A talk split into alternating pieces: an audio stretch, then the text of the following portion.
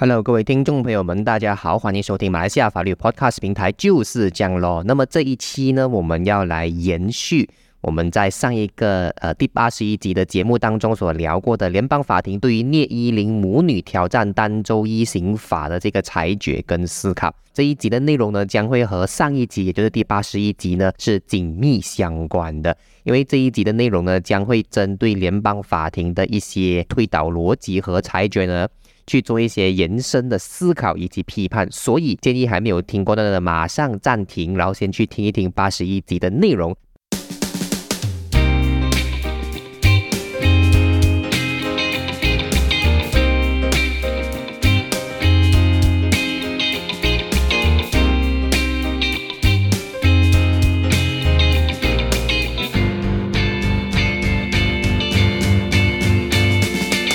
好了，事不宜迟，马上先来去批判性的阅读这个联邦法庭的多数裁决。大家都知道，多数裁决里面其中一个最明显的呃 ruling 呢，就是说聂依林母女呢，他们两位即便没有被这个单州一刑法所提控过啊，就是他不是单州一刑法之下的任何一条的受害者。但是呢，联邦法庭的多数裁决呢，依然是宣判他们具备这个诉讼资格 （locus standi） 来挑战这些法律条文的。那么关于这一个结论呢，联邦法庭的推论的起点，它就是先从联邦宪法的第 Article Four One 开始下手。他说，任何在独立日 m a d i g a Day 之后所通过的法律呢，只要和联邦宪法有矛盾之处，都是属于无效的。那么法官还写到说，这一个条文的 key word 就是 pass after Merdeka Day。换句话说呢，只要是在独立日之后所通过的话，哎，其实就满足了挑战宪法的条件。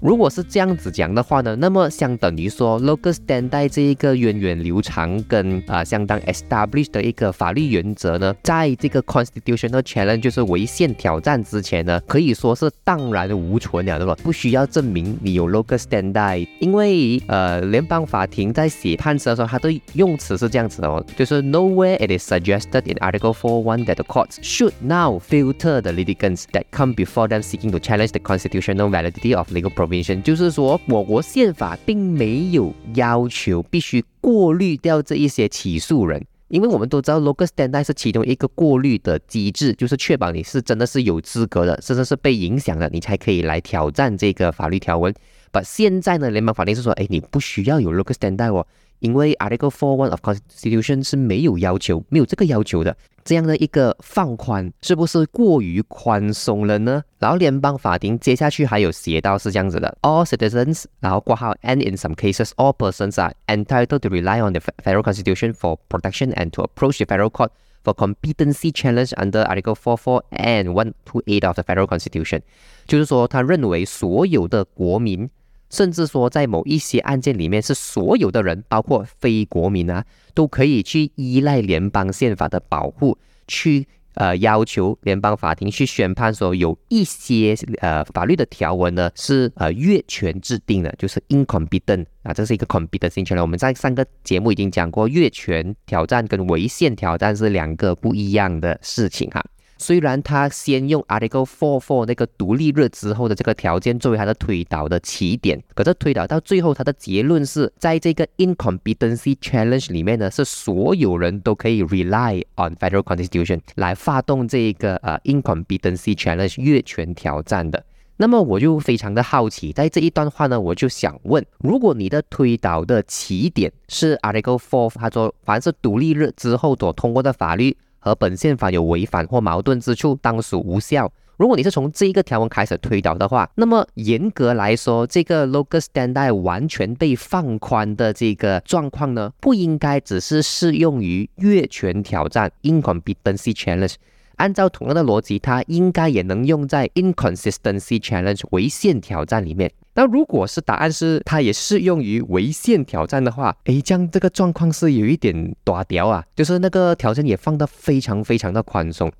比如说，呃，前不久联邦法庭同样是由登古埋蒙下的判决，就是说，呃，我们的刑事法典里面呢有一条罪行叫做诱拐人妻罪啊，如果你把人家老婆给呃引诱拐走了，那是这是一条刑事罪来的。那么在这个案件里面呢，就有一个男士他被控告这一条罪。后来他就去呃联邦法庭挑战这一条罪的合法性，就是他要这是一个 inconsistency challenge。他说这一条呃罪行呢违反了联邦宪法之下人人平等，包括性别平等的这个条款。那么联邦法庭在登古买温的呃领导之下呢，也是宣判说这个诱拐人妻罪呢是属于无效的。OK，不过在那个 case 里面，这个这名男士确实是啊受影响的人，所以他有这个 local standard，所以 local 现在完全不是一个 issue。如果我们回到聂英玲案件当中，我们采取联邦法庭的这个推导过程，认为说，哎，其实只要独立日之后通过的法律就可以被挑战的话呢，哎，那么我们想请问，我们现在是不是即便没有被这个三七七 A，就是违反自然性行为？也就是肛交或口交的这个条文所对付到，我们依然可以直接上法庭去挑战说，哎，这个东西是无效的呢？按照联邦法庭的说法，好像是 work 的哦，理应上是这样子啊，但是能不能 work 呢？就要进法庭去 test 一下联邦法庭的底线在哪里了。哎，这个时候呢，我就非常期待说，国内的那一些呃同志团体啊，或者说的这个 LGBT 权益的呃一些 advocates，他们是不是可以去上法庭去挑战三七七 A 条文呢？还要照三七七 A 条。他在新加坡已经是被呃被 delete 了，被废除了了。如果这个挑战不小心就从高庭一路打到上联邦法庭的话，又遇到登固买问的话，诶，是不是有更大的机会可以被挑战成功呢？啊，这个也是让人拭目以待的啦。当然，我觉得联邦法庭的姿态好像是有一点的坚持哈，因为他讲的东西是 We find no constitutional basis to limit the types of people or category of persons that who can at the very minimum challenge the existence of the law. 你会发现到这一段文字里面呢，它有用了一个词叫做 at the very minimum，OK，就是宪法不会阻止那一些符合最低条件的人，就是 at the very minimum minimum 来 challenge the existence of the law，宪法不会阻止那些具备最低条件的人来挑战宪法，OK。那么你前面又讲说，local standard 这个东西呢，其实可以宽到说，只要符合只要符合独立日之后通过的这个条件，任何法律都可以被挑战。可是你在这一段的文字里面，你又写说，who can at the very minimum，就是满足最低条件的人。但我第一个问题就是，最低条件是什么？举个例子，是不是斯兰奥的人可以去上联邦法庭去挑战丹州的移刑法？那么是不是吉打州的人，即便他在德伦甘路没有任何的资产？他可以去上联邦法庭挑战啊登家楼的一刑法，我就我就不知道，OK，这个这个呃联邦法庭是没有讲，因为按照他的用词，似乎是每个人都可以，因为我他之前写了吗？All citizens，All right，他写 all citizens，而不是 affected citizens，或者是 resident who resided at that particular state。可是他后面放多一个 at the very minimum，what is the minimum？我觉得。啊，联邦法庭的多数裁决在这一方面没有交代清楚，是留下这个这个灰色空间，有待后续的一些诉讼案件去进行呃试探，呃，让这个联邦法庭有机会去进行更多的表述跟表态了。好了，看完了多数裁决，我们来看一下少数裁决啊。少数裁决的法官呢，他就认为说，呃，聂依林母女这两个人，你没有被这个一刑法所提控过啊，你就不具备 local stand 来挑战他。然后呢，联邦法庭的少数裁决的法官呢，他在他的判词里面呢，他有一个这样子一个推理过程。他说，所谓 local stand 的原则就是说，必须被 adversely affected，就是必须被负面影响到的人才可以去挑战聂依林母女。你们两个人都是穆斯林。而你们所挑战的这些一刑法呢，其实是符合伊斯兰教义的。那么你作为穆斯林，你们两母女遵行呃遵循这个一刑法，怎么可以被说成是在负面影响你们呢？因为你们作为穆斯林的义务本来就是要遵守这一些教义上不允许的事情啊，所以你是不能够去说你被 adversely affected by 这个格兰丹沙瑞那们。如果这个少数裁决的法官这个逻辑是适用的话，将会出现一个很很两难的一个局面，那就是说穆斯林是不能够去挑战他的州属的一刑法是否违宪的，因为他认为穆斯林遵循这一些教义。不触犯这一些教义本身就是一个义务，这一些依刑法是不会负面影响你的，因为你的职责本来就是要遵循这一些交易。可是按照他对 local standard 的理解，没有影响到你，你就不能够挑战的话，非穆斯林也是没有办法去挑战，因为这一套法律，这个格兰丹的沙利亚也能问。它从来就不会用在非穆斯林身上，那么非穆斯林没有被影响到，按照他的逻辑也不能够上法庭挑战。所以你看到了吗？这个少数裁决的法官的逻辑如果成立的话呢，是没有人可以挑战单州移刑法是不是违违反宪法的。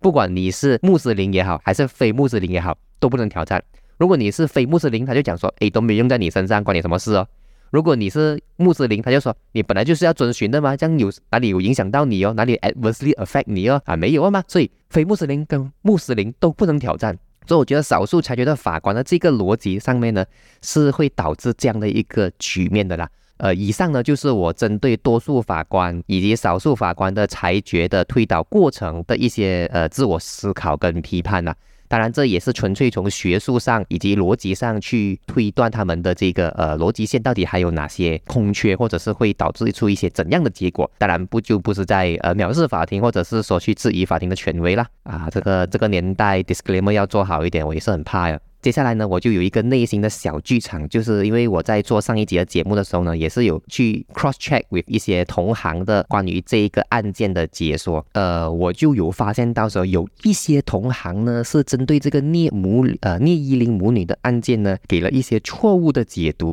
那我就有一点小小的纠结，就是我应不应该去纠正这位同行呢？因为嗯，我们就不要指名道姓说这位同行他也是律师啦，OK，同行嘛，所以我也就不要指名道姓说他到底是谁。因为呢，嗯，其实呢，也说这个案件的同行讲中文的其实也不多啊，你们自己去猜一猜到底是谁了。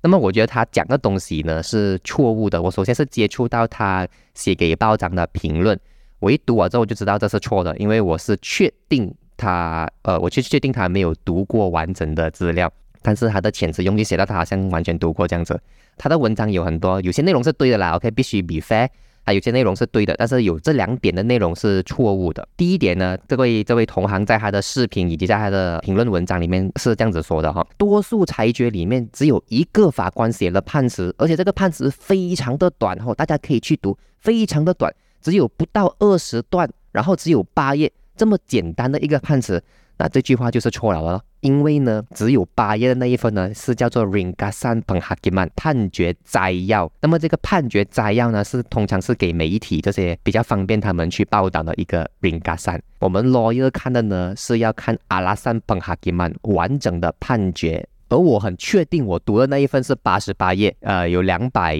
多段，两百四十多段没有错的话，就不是这位同行口中所说的八页不到二十段。那我很肯定，他看的就不是我看的那一份。难道我看那一份是翻版吗？这样没有理由翻版要做到八十八页的嘛？我很记得很清楚，因为我在过年要看八十八页东西，我很痛苦。然后我一看到这个同行讲，哎呀，只有八页罢了，我就哈，我们看的是不是同一份哦？后来还发现真的不是同一份。他看那一份叫 r i n g a s a n 然后呢，那通常你一看到 Ringkasan 本哈基曼这个题目，就是那个文件上面已经有写明，它就是 Ring Ringkasan 本哈基曼。你一看 r i n g a s a n 就知道，所有的 r i n g a s a n。都代表它后面还有一个更完整的版本，否则的话不会有 Ringa 三这个东西出来，OK，不会有摘要这个文件出来的。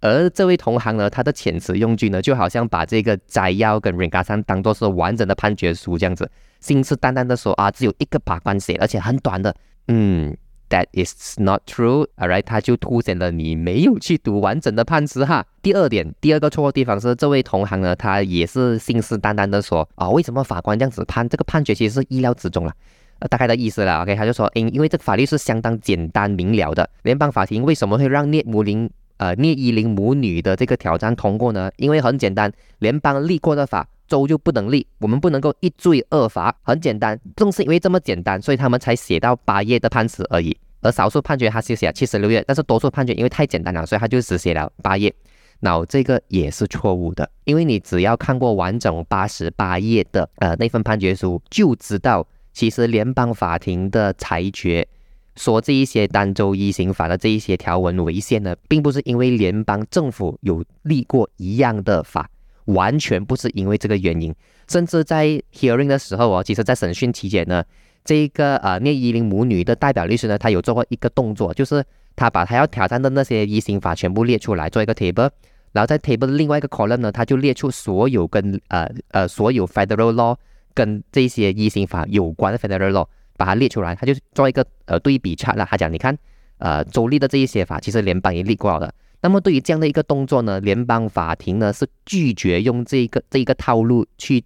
决定有没有违宪的。他说。真正的这个标准有没有违宪，有没有越权的标准，并不是看联邦有没有立过相同的法，而是要看这一些法令的核心究竟是 general criminal law 还是一种 pure religious offenses 它是一般刑事罪还是它是这个呃呃纯宗教罪，所以不是看呃联邦有没有立过法，因为很简单，比如说性骚扰罪。这个单州一刑法里面有一个呃性骚扰罪是被宣判无效的，但是你要知道在联邦的呃级别里面呢，在 federal law 里面呢，性骚扰不是一个罪来的，我们 penal code 是没有性骚扰的。然后我们有一个性骚扰 anti anti sexual harassment law，那这个 law 呢，它也没有把性骚扰变成一个 offense，这一个 law 呢，它只是让性骚扰相关的罪行可以进到一个特别的性骚扰法庭来审理。换句话说，我们联邦是没有性骚扰罪。但是一刑法有性骚扰罪，即便联邦没有性骚扰罪，但是一刑法之下的性骚扰罪呢，依然是被联邦法庭宣判无效，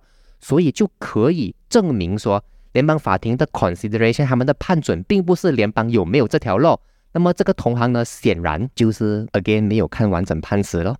Alright，他应该只是看的那个 ringasan 呐，但是即便只是看那个 ringasan 啊，ringasan 里面也有写明，联邦裁决用的这个判准也不是他所说的这个联邦有没有立过法啊，因为在这个呃呃判决摘要 ringasan 里面呢，他是讲说我们要看他有没有在巴达山瓜萨布伦登安马辛马辛有没有在立法权限之内，乌加扬的巴盖阿德拉 pif and substance，我们用的判准跟呃判断标准呢，就是它的核心。来判断，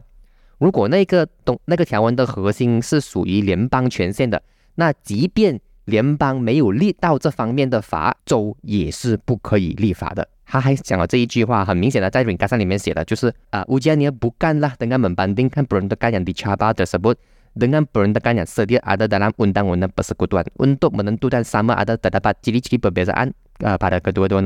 就是判断标准，并不是去比较一刑法跟联邦的法律条文之间有没有相似之处，不是看有没有同样的法。所以这位同行讲的啊，什么一就不要一追二法，所以联邦立过的法州就不能再立，这个这这个完全是错误的。那么我的纠结就是我要不要去纠正他，因为我很 confirm 他是错的。我要去要不要去纠正他？我曾经有这个挣扎，要不要去纠正他？我甚至是有写过一个 comment 在他的 Facebook 下面去去 post 去指出他这两个错误。但是呢，后来我 delete 掉了。我为什么 delete 掉呢？我因为我有点怂，嗯，因为这位同行其实也算是一个长辈啦，所以这是第一个啊。第二个，我就看到他这他这个这个呃错误，so called 有点有呃内涵错误的评论文章下面呢，有一些网民的留言。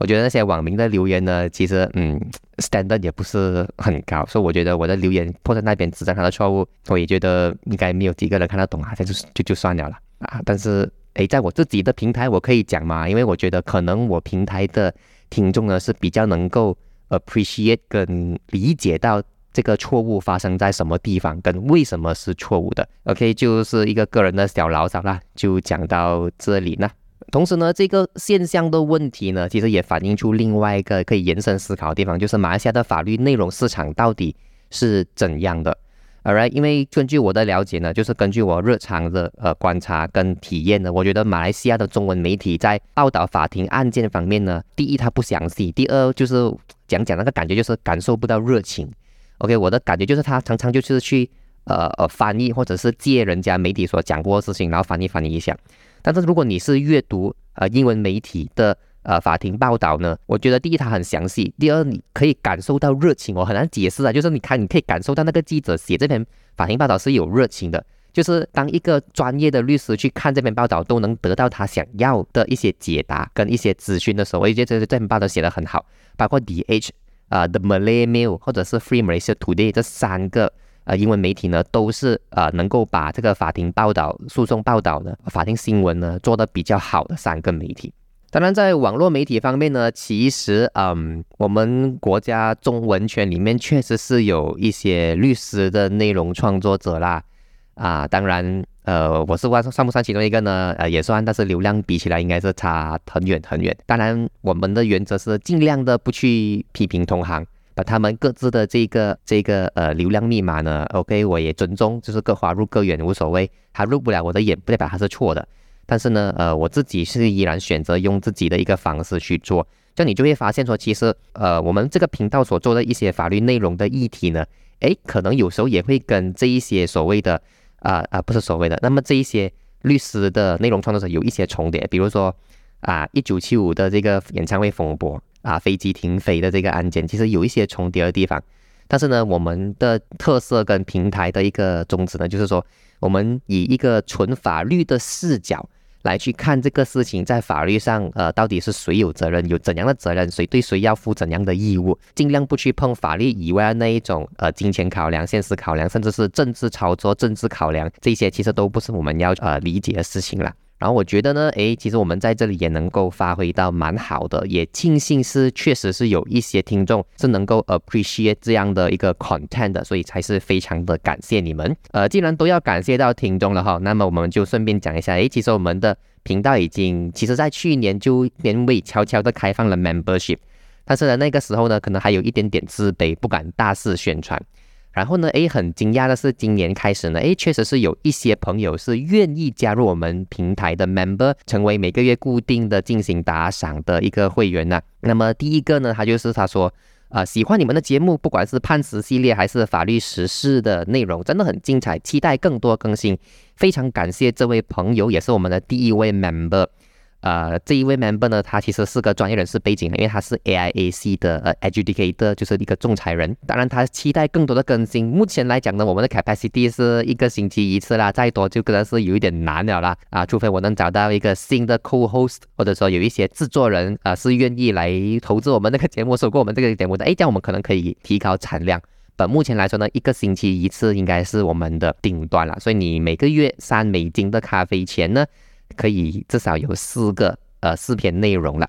那么第二个 member 呢是说，哎，合法的 read copy，喜欢你幽默的呈现方式，请继续加油啊！幽默呢其实不是呃有点愧不敢当，因为最近我觉得我做的内容呢其实都比较少幽默的地方，比如说上一集聂母林，那么今天我一直口瓢又讲聂母林，聂依林母女的这个案件呢，其实。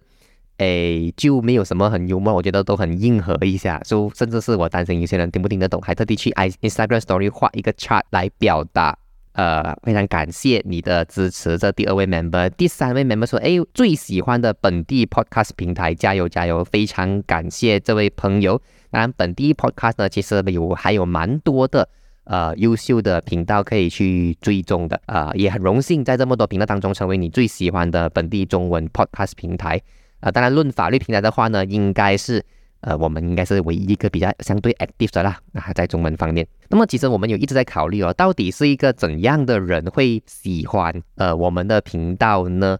啊，我跟 Remy 讨论过后，我们觉得应该是那些 no life 的人，或者是那些很内卷的人啊，就是你塞车，通常别人塞车上班下班很累，就是要听歌舒服。呃，让自己 relax 一下，但是就是有些人他就是很内卷啊，啊，你没有 life 啊，就是你硬要听满这些这样硬核的东西。当然，是我们开玩笑了，我们还是非常感谢这一些听众的，因为我觉得这一些听众呢，其实也是为什么我们要开 Spotify 的 podcast 的一个媒体形式，是因为当然做 podcast 比较少工啦，OK，这个是毋庸置疑的啦。第二，我觉得会听 podcast 的那一些呃听众呢，可能是。相比起 YouTube 这一些更多流量的平台来说呢，Podcast 虽然它流量比较小，但是它比较能够容帮我们对接到符合我们频道内容跟创作方向的观众，也就是啊，爱的法律学生，或者是对法律有兴趣的人，可能是新闻人啊，嗯，记者、媒体，还有是什么呢？啊，上班族啊，一些 Working Professionals 啊，那这些呢，都是我们认为比较能够对接到，或者说会比较。呃，喜欢我们频道内容的一些观众群，所以我们选择做 pod，而暂时呢还没有要把它放去，把它变成 YouTube 的制作节目啦，因为目前的这个产量没有办法符合到 YouTube 的这个更高的要求。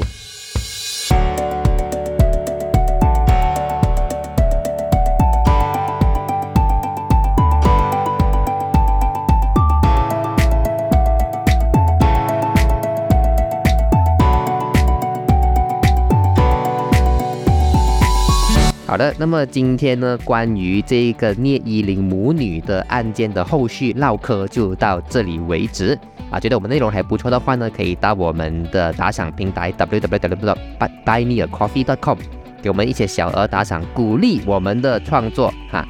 当然，你也可以在各大的 podcast 平台，包括 Apple Podcast 或者 Spotify 的，给我们一些好评互动，回答我们的呃这个问卷调查，甚至是给我们一些五星好评都可以的。又或者你觉得诶这样的一些内容呢，可能对你那一些朋友是有帮助的，就谢给他啊，帮我们推广出去。总之，你的任何的呃支持的行动呢，不一定是打赏，其他各方面的支持跟行动呢，都是可以让我们有动力继续坚持下去。好，到这里为止吧，我们就下一个节目再和大家聊聊其他的法庭案件。我是少康，这里是马来西亚中文法律平台，就是这样咯，拜拜。